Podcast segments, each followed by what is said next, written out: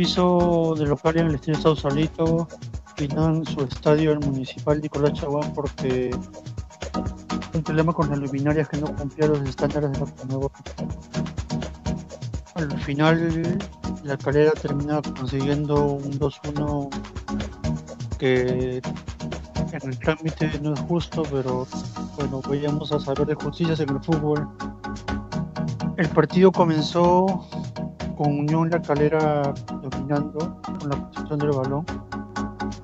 La línea de corto de Ñublense que se volvía de 5 por momentos cuando Rafael Carioca se insertaba entre los dos centrales, neutralizó esta posesión del, equipo cementero que no, no, tenía profundidad y no prácticamente no tuvo llegadas ni, ni siquiera ni siquiera tiros desviados ni nada por, por el estilo.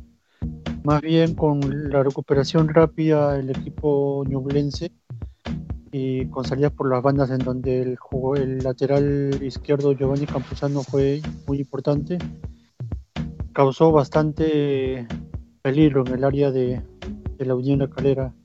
Lamentablemente para los intereses del ñublense, el delantero argentino, ex River y Banfield, eh, Matías Moya, tuvo cuatro ocasiones de gol claras y todas las desperdició. Tres fueron tiros desviados y uno un remate débil a las manos del arquero Ignacio Arce. Así fue como el partido parecía irse con un 0 a 0 amargo para Ñublense, pero iba a ser más amargo aún, porque a los 45 minutos el defensor venezolano Luis Mago, en una jugada este, sin peligro, la quiso pasar a su arquero Nicola Pérez, pero le quedó corto y Luis Sainz, muy vivo, el, veterano argentino, ex autas italiano y católica de Chile, aprovechó este error y con un globito la mandó a guardar, puso el 1-0, así nos fuimos al descanso. El complemento Ñublense realizó algunos cambios, un par de cambios para, para poder igualar la serie, pero recibió un segundo cachetazo sobre los 23 del segundo del segundo periodo. Otra vez el otra vez tuvo que ver Saez, que, jaló la marca al primer palo tras una buena jugada del, del capitán Castellani.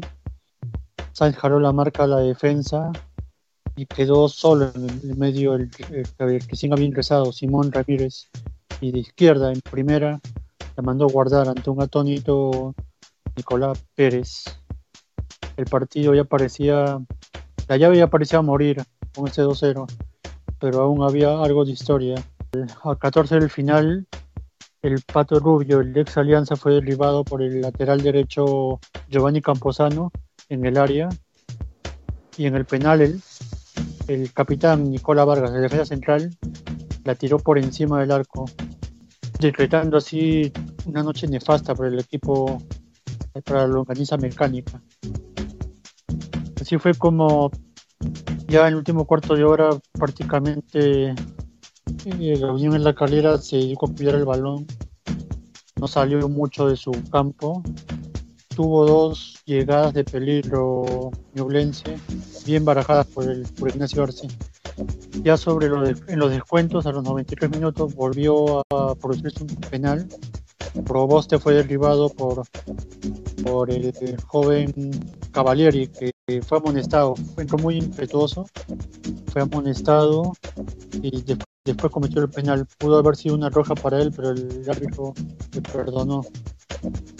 Matías Vargas ahora sí con un tiro cruzado, a pesar de que el arquero adivinó, no, no pudo parar el balón, logró el descuento.